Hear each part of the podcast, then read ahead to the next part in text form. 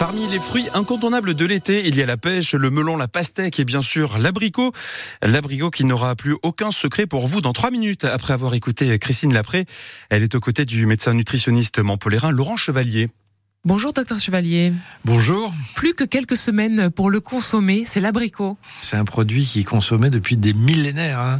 Il vient euh, de Chine, ensuite il s'est bien adapté au Moyen-Orient, puis il a diffusé euh, partout.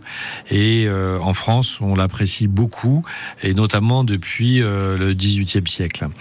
C'est un produit qui est intéressant, il est moelleux, tout le monde aime l'abricot, il a différents composants différents acides organiques, il a un petit peu euh, de sucre, il a ce qu'on appelle aussi l'acide malique, il est un tout petit peu euh, énergétique, mais pas tant que ça, euh, à peu près 47 kilocalories pour 100 grammes, donc on peut très bien le prendre. Il contient aussi, comme il est rosé, du carotène qui est intéressant pour la peau, pour l'organisme, et puis un peu de vitamine C. Il a beaucoup d'éléments minéraux, et ces éléments minéraux, après l'hiver, le printemps, permettent de recharger l'organisme d'une certaine manière.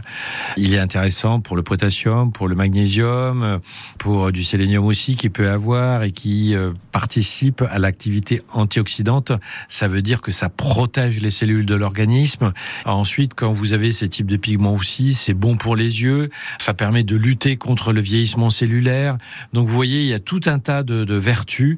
Et puis, euh, c'est un produit qu'on peut donner aux tout petits enfants. Mmh. Et quand les enfants se mettent euh, à diversifier leur alimentation, eh bien l'abricot, on peut leur donner très facilement. Il est moelleux, il est goûteux, on enlève juste le noyau, bien entendu.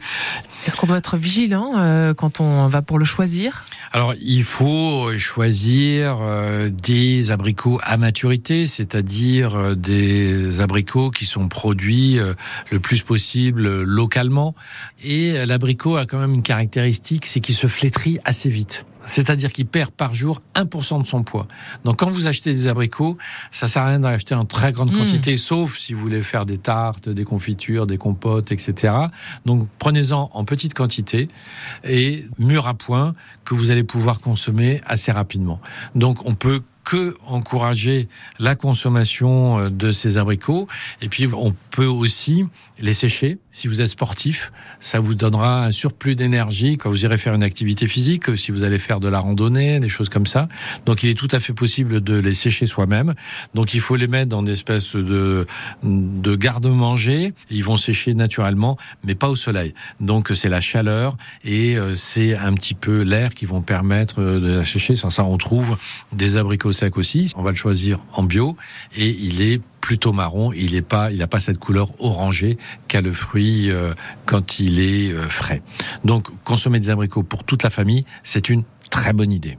Merci, docteur Chevalier. À bientôt. À bientôt. Vive l'abricot! Vous retrouvez tous les épisodes de ce rendez-vous bien s'alimenter l'été sur FranceBleu.fr et l'application ici. Dans les prochaines minutes, je vous offre vos